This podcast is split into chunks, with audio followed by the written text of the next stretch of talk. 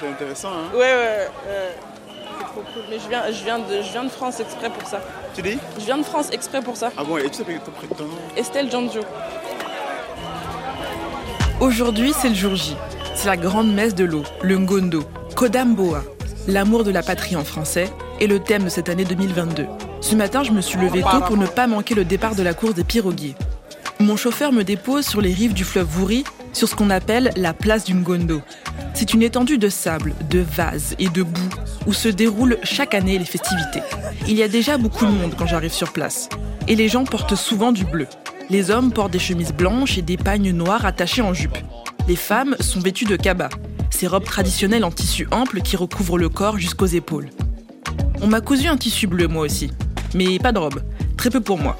Pas assez pratique. Je décide de garder mon pantalon. Plusieurs hommes n'hésitent pas à me reprocher mon absence de kaba. À proximité du fleuve, de grandes tentes ont été montées pour que les officiels ne ratent pas une miette de la course. On aperçoit beaucoup de notables, de chefs traditionnels évidemment, des ecclésiastiques, des élus. J'aperçois aussi au moins un ministre. Il est bien d'être vu à la fête du Ngondo. Même Miss Cameroun est là, normal, c'est une Sawa. Au programme aujourd'hui, danse et lutte traditionnelle, mais surtout la très attendue course de pirogue. Le public se ferait un chemin où il peut. Je cherche un point en hauteur, d'autres de l'ombre sous les arbres, quand certains se détendent aux bars mobiles installés pour l'occasion. Il y a plein de monde là, qui sont sur la rive. Les piroguiers sont là. Que je trouve l'île de Djebel. Bonjour, excusez-moi. Je cherche les piroguiers de l'île de Djebel. Ah François. Bah, T'es pas, t'es pas en tenue Non, je suis obligé, on m'a confié notre. François ne va finalement pas concourir. Il a été assigné au poste de photographe et partira avec le bateau officiel de l'équipe des Daïdo, le village de son père. Si toutes les populations Sawa sont invitées à participer à la course de pirogue du Ngondo, c'est principalement les villages de Douala qui sont représentés. L'équipe gagnante remportera un chèque de 2 millions de francs CFA, l'équivalent de plus de 3 000 euros.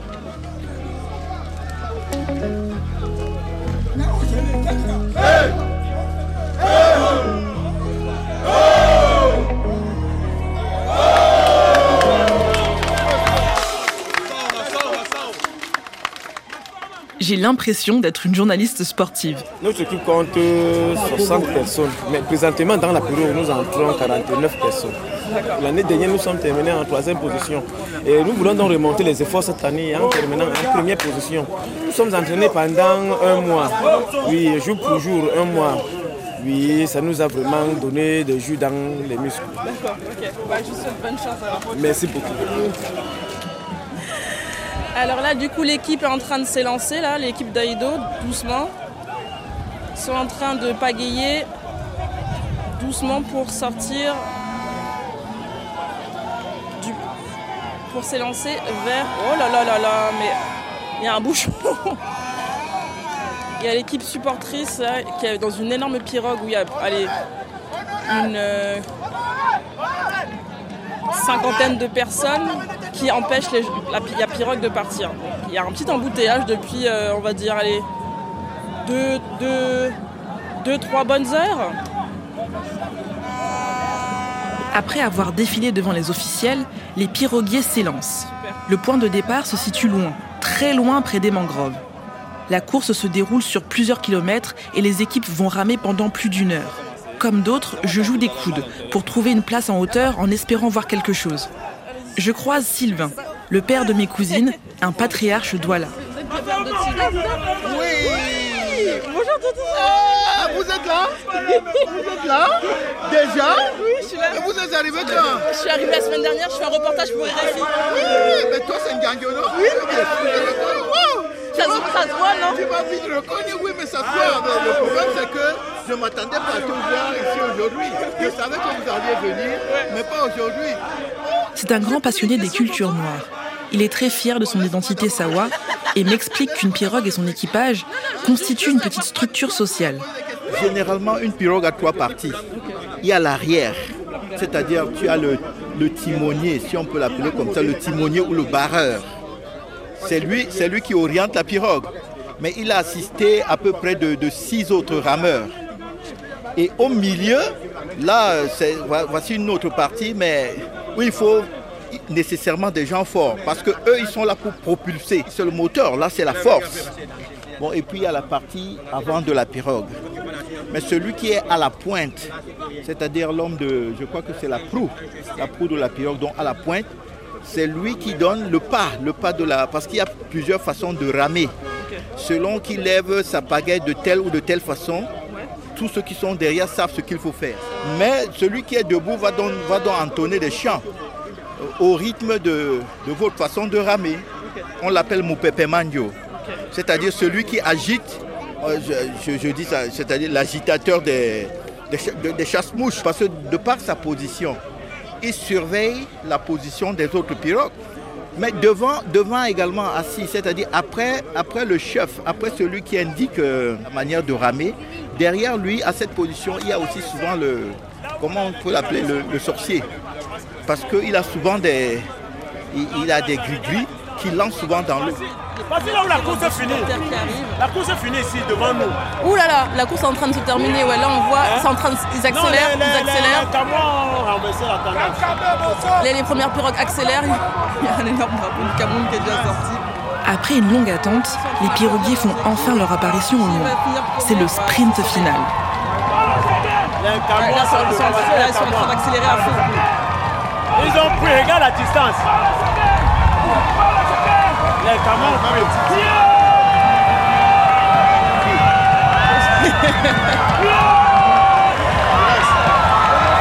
ah. Bon, maintenant, maintenant, Djebale non, Djebale aussi peut se rattraper. Djebale est en train de, de revenir en blanc. Alors c'est en train de... Djebale peut prendre. Non, mais non, il ne peut pas, il ne peut pas. Le Tanguay, c'est doigt devant. Il ne peut pas. Il ne peut pas. Le Tanguay est plus avancé. Le Tanguay est avancé. Le Tanguay avancé. Des gens prennent des paris. Et moi, j'enfile à nouveau mon costume de journaliste sportive. Avec leurs pagaies, les piroguiers fendent l'eau du fleuve avec une vitesse ahurissante. Le public se précipite vers les berges pour voir quel village remportera le Ngondo 2022. Il y a l'équipe vainqueur. L'équipe vainqueur qui vient d'arriver. La commission technique a validé le résultat suivant. Premier, Tam. Deuxième, deuxième, Djebale. Troisième, Ebele Bosso.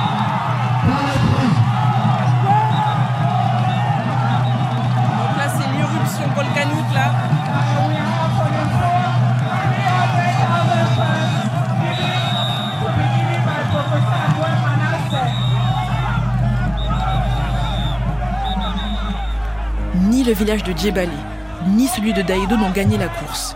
Je perds François dans la foule. Le nombre de personnes sur place s'est multiplié. Dans l'air, il y a des odeurs de pop-corn et de barbe à papa. C'est vraiment un événement familial, un de ceux qui rassemble une communauté entière. C'est aussi et d'abord un événement spirituel. Au niveau de la ligne d'arrivée de la course se trouve une cabane, qui est considérée comme sacrée. En début d'après-midi s'y retrouve une poignée d'initiés. On sait peu de choses sur ce qui se passe dans cette cabane, seulement que ces initiés communiquent avec nos ancêtres. Un des initiés plonge dans le fleuve Wouri, part en apnée récupérer le vase sacré placé au fond du fleuve. Ce vase, c'est une sorte de gros panier qui contient un message que nos ancêtres nous envoient chaque année. On y retrouve des coquillages, des crabes, des algues, qui sont ensuite interprétés et transmis sous forme de messages. Peut-être contient-il aussi des bouteilles en plastique qui traînaient, qui sait.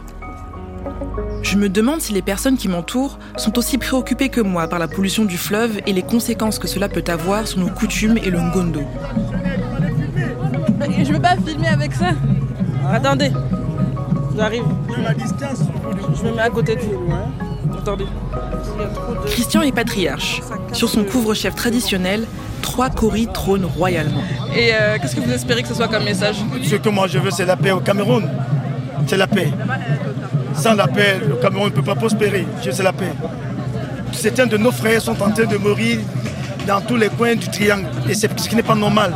Euh, mais mes parents m'ont souvent dit que parfois, même si on fait appel aux ancêtres, parfois ils ne nous répondent pas toujours. Oui, quand ils sont fâchés, quand nous-mêmes les vivants, on ne fait pas des choses qui sont normales, qui ne sont pas normales, ils doivent aussi se fâcher, non? C'est normal. Christian fait référence aux conflits armés dans le pays. À Douala et à Yaoundé, on ne ressent pas la guerre. Quand sauver sa vie devient une priorité, la pollution est le cadet des soucis des populations en situation d'urgence humanitaire. Je quitte la cérémonie du Ngondo songeuse. Les questions environnementales ne sont pas toujours perçues comme utiles ou pertinentes au Cameroun. En me dirigeant vers le parking, je traverse le maquis installé pour l'occasion. Je me demande où vont toutes ces bouteilles vidées et consommées. François m'a parlé d'un de ses amis, Roblin. Il dirige un centre de recyclage qui récupère régulièrement les bouteilles collectées par Matanda dans la mangrove. Ce chef d'entreprise de 42 ans m'a donné rendez-vous quelques jours plus tard à Namé Recycling, son usine située à la sortie de la ville.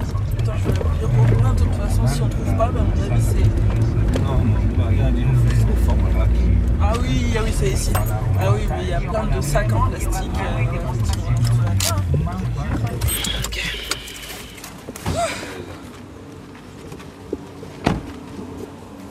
Roblin ah, Attends Ça va Ouais. C'est mon chauffeur Samuel Enchanté. C'est pas trop difficile à trouver. Non mais t'avais bien indiqué. Ouais, ouais. Donc euh, on a bien on a bien compris. Bienvenue, bienvenue. Merci beaucoup. Et puis avec les sacs plastiques on peut pas rater hein. Roblin est né et a grandi dans les quartiers populaires de Douala. Il est parti en Europe faire des études en économie et a trouvé un boulot dans le conseil dans une entreprise très prestigieuse. Mais en 2017, l'envie de rentrer au Cameroun est devenue trop forte. Il a ressenti le besoin d'être utile à son pays. Et pour ça, met à profit ses compétences. Aujourd'hui, il vit à Douala avec sa femme et ses deux enfants.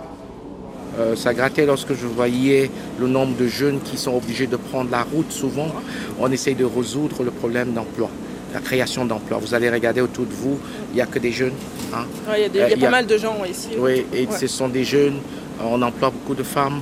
On essaye chaque fois de remplir nos aspirations sociales euh, euh, au travers euh, de recyclage des déchets plastiques. Je n'ai pas l'ambition ou même la prétention de pouvoir apporter une solution au flux migratoire, ce n'est pas le but, mais juste envie d'apporter un petit peu ma contribution.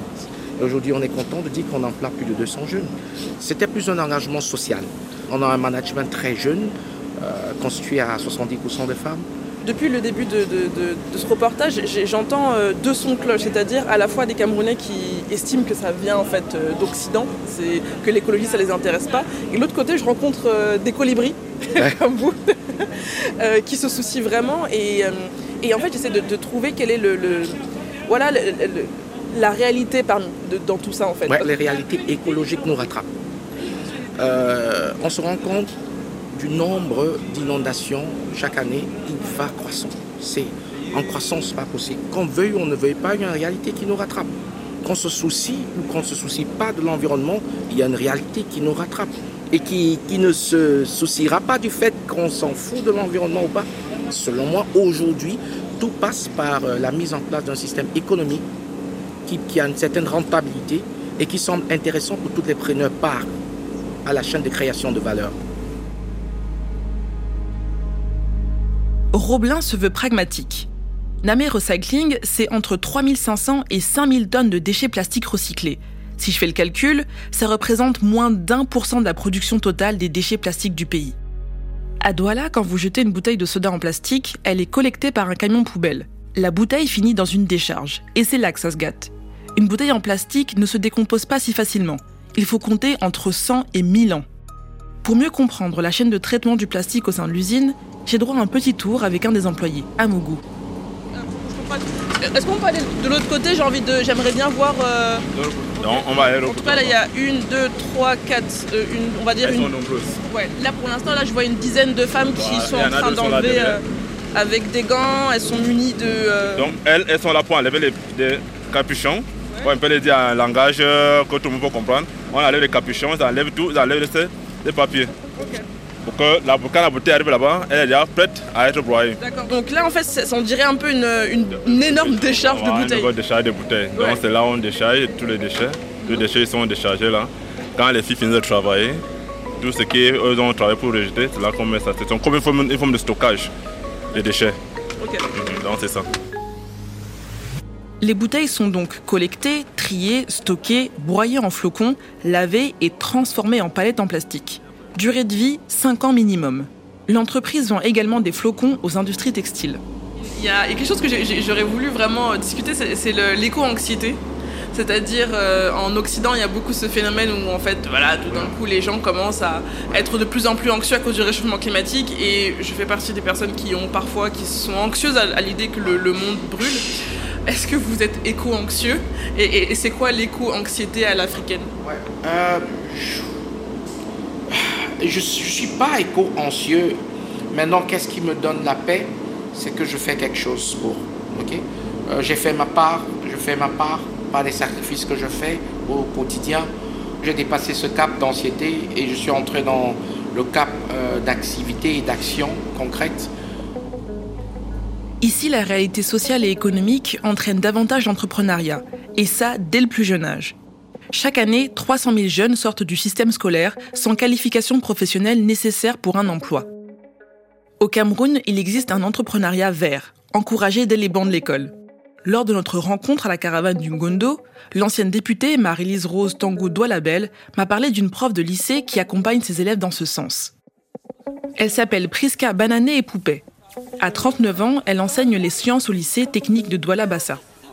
Priska grandit entre le nord du Cameroun au climat désertique et le littoral au climat équatorial. Elle vit la sécheresse du nord et les inondations du sud. Elle grandit en élaborant des solutions pour contrecarrer le climat et ses aléas un mode de vie qu'elle souhaite transmettre à ses élèves. Elle m'accueille un matin pour la dernière semaine de cours de l'année. L'établissement compte plus de 4000 adolescents, et ça s'entend. Au Cameroun, on porte l'uniforme à l'école. C'est donc une foule d'uniformes blancs et beiges que je traverse pour me rendre dans son labo. Là-bas m'attendent quelques élèves que Priska a rassemblés pour l'occasion. Bienvenue dans nos ateliers. Ok, donc ça c'est votre atelier euh, donc spécialement de récupération, de revalorisation de la peau d'ananas. Oui, en fait, de production de toutes nos boissons, en fait. Dans les projets de fin d'études, tous ceux qui viennent vers moi pour me choisir comme encadreur, je leur demande de me faire des propositions. Et je leur dis, je leur donne certaines, certaines caractéristiques des, des propositions des sujets qu'ils doivent choisir. Ils doivent avoir des sujets qui sont orientés protection environnement, valorisation des déchets, valorisation des ordures, des trucs de ce genre.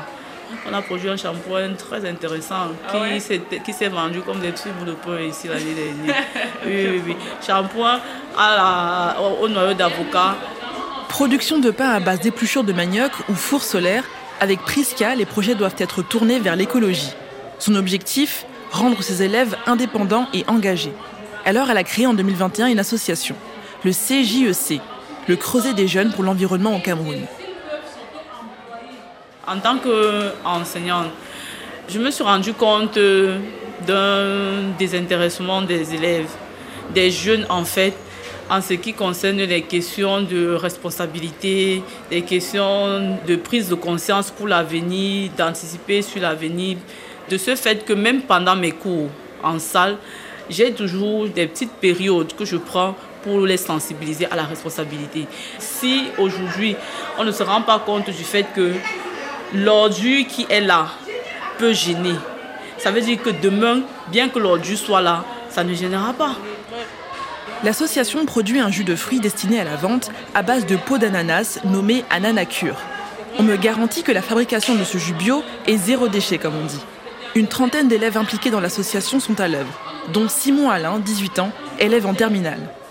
Bon, notre projet est basé plus sur, les engrais, mais nous l'avons hein, nommé le biofertilisant. Parce que nous avons rendu compte que dans la production de notre jus, hein, les déchets sont excessivement nombreux et nous avons réfléchi que est-ce qu'il n'est pas possible de, réutiliser ces déchets pour les revaloriser dans un endroit spécifique? Et nous, avons, hein, nous sommes plus appuyés sur la production de l'engrais.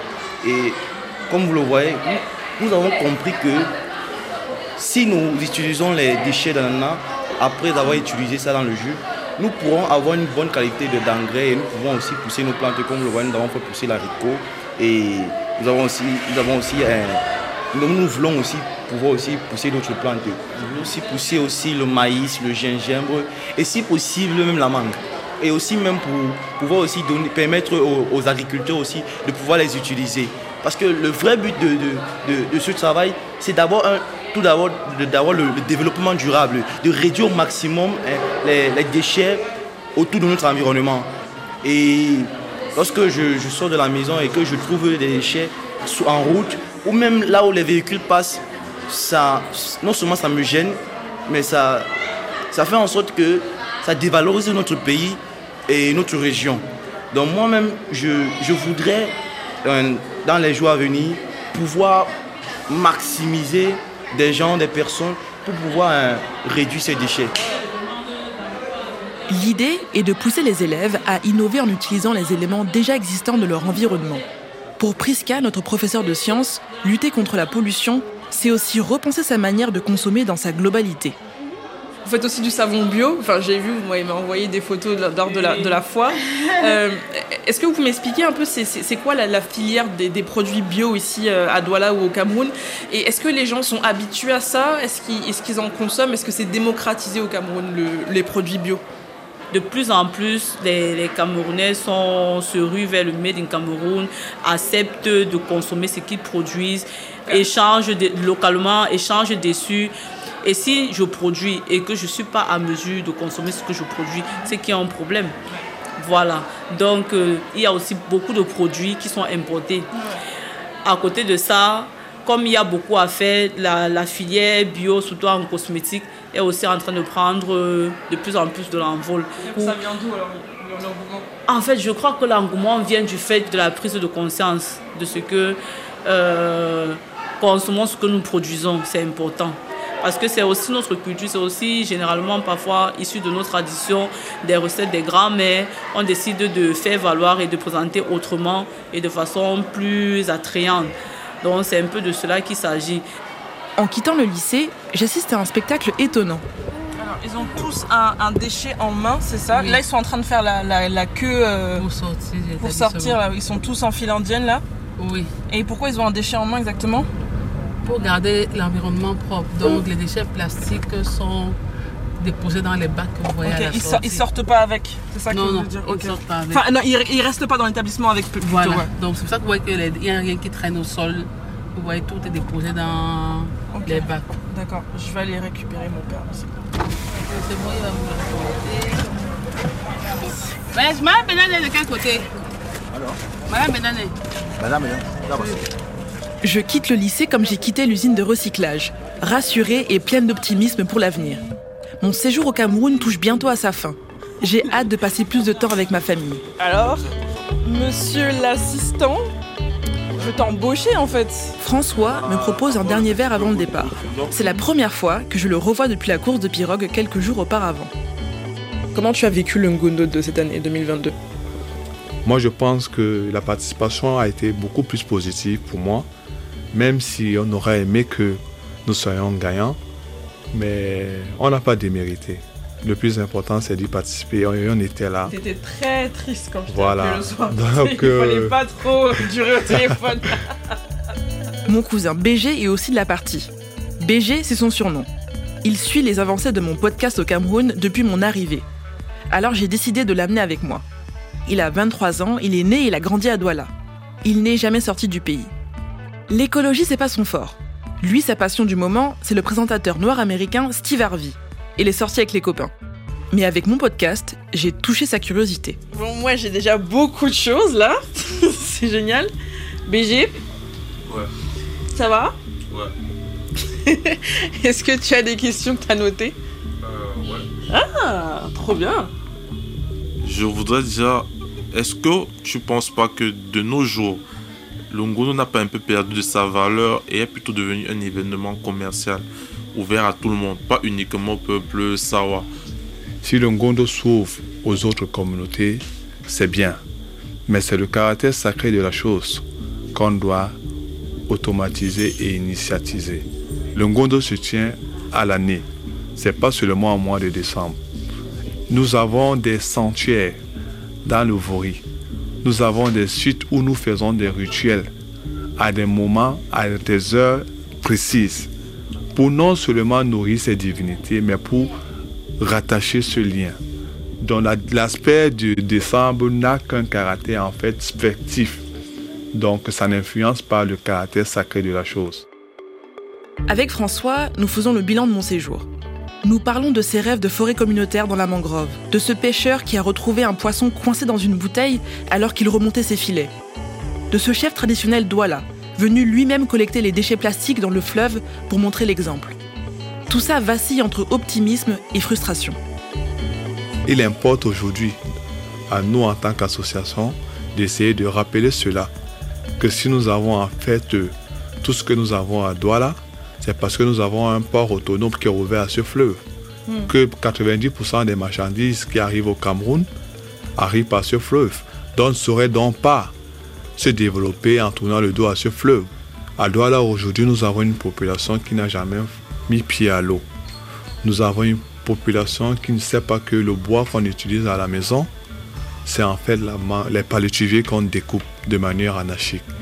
Dès lors, Est-ce que tu trouves que les, les jeunes euh, urbains de Douala sont déconnectés totalement déconnecté. Je suis d'Edo.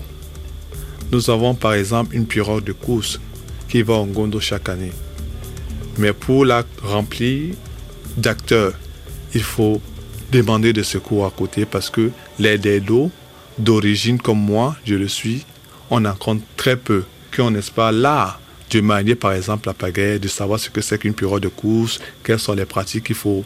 Vous voyez un peu, il est important de tout faire pour nous ressourcer à notre culture. Bon, tu as parlé de, de la jeunesse. Bon, est-ce que la population jeune qui ne maîtrise pas la culture est-elle vraiment fautive? Parce que elle tu penses que elle ne voudrait pas apprendre d'elle-même ou bien est-ce que tu penses pas que ce sont nos aînés qui sont censés nous instruire, qui sont plutôt en train de se moderniser eux-mêmes? Moi particulièrement, j'ai j'ai pas eu ça. Par exemple, les, les langues, les danses, le, je prends quoi encore, les courses de pirogue. Mais t'as l'impression que toi, t'as pas, pas eu ça? Moi particulièrement, j'ai j'ai pas eu ça. Si par exemple, nos parents qui sont censés nous instruire, peut-être ils te diront, ils n'ont pas le temps. Parce que la, la, tu sais, la vie de maintenant devient un peu plus difficile. Donc, on se trouve en train de travailler de façon plus intense. Ils vont te dire, ils n'ont pas vraiment le temps et pas en semaine parce qu'ils vont te dire ils bossent et tout et qu'ils rentrent, ils sont fatigués. Et peut-être le week-end, ils vont te dire, ils ont les programmes que nous tous on connaît en Afrique, les deuils, les mariages, et etc. À la maison, par exemple, mes parents, ils parlent, le, je veux dire quoi, le bakoko entre eux. Moi, je les regarde parler le bakoko, les deux seules langues que moi je connais, c'est le français et de l'anglais. Donc, euh, Moi, j'ai perdu mon père quand j'avais 7 ans. C'est-à-dire, j'ai pas eu un véritable modèle. Mais j'ai vu, j'ai senti ce vide en moi et je me suis intéressé à la chose. Aujourd'hui, quand je prends parole au milieu des gens, certains aînés écoutent parce que le temps que j'ai mis à développer en soi cela me permet, n'est-ce pas, d'être peut-être pas l'instructeur jeune, mais on m'écoute avec beaucoup d'attention.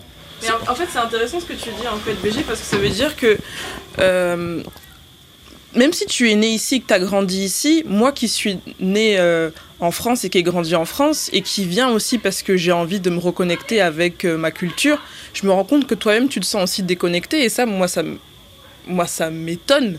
Non, alors c'est pas pas un blâme hein, du, tout, mais ça veut dire que même ici, ça même si tu grandis ici, ça ne te garantit pas d'avoir une culture sawa on va dire, complète, ou du moins qui te complète et qui t'épanouit, quoi. Après son indépendance, en 1960, le Cameroun, comme beaucoup de pays du Sud, s'est attelé à rattraper ce que les pays du Nord désignent comme un retard. Le pays s'est industrialisé, urbanisé, occidentalisé même. Ce processus avait été mis en place pendant la colonisation, il s'est intensifié avec la libération du marché. Dans cette course pour le développement, la pêche traditionnelle n'est plus rentable et pas suffisante pour nourrir une population grandissante. Les Sawas sont directement affectés. Les populations désertent les villages, migrent, comme mon père arrivé en France en 66. Très souvent, lorsque j'ai des questions qui me sont un peu difficiles à résoudre, je vais au fleuve, j'essaie de perdre le temps en regardant seulement les mangroves et mes pieds à l'eau, que je vois que j'ai des solutions. C'est-à-dire que le fleuve m'anime, il me ressource. Si donc demain je n'ai plus accès au fleuve, est-ce que je pourrais encore me sentir heureux? Je pense que non. Ou est-ce que tu peux te sentir encore Sawa? Est-ce que je peux même encore me sentir sawa? Parce que Le mot est juste et bien choisi. Sawa, c'est la côte. Et la côte, pourquoi? Parce que nous sommes en bordure de l'eau. Et si l'eau ne joue plus ce rôle, qu'adviendra-t-il de nous?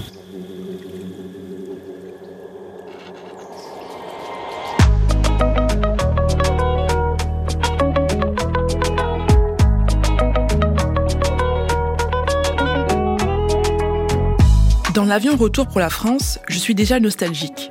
Du hublot, je perçois l'immense estuaire du Vouri vu du ciel. Ce séjour m'a profondément ressourcé. J'ai l'impression d'en avoir appris plus en un mois qu'en 28 ans de vie.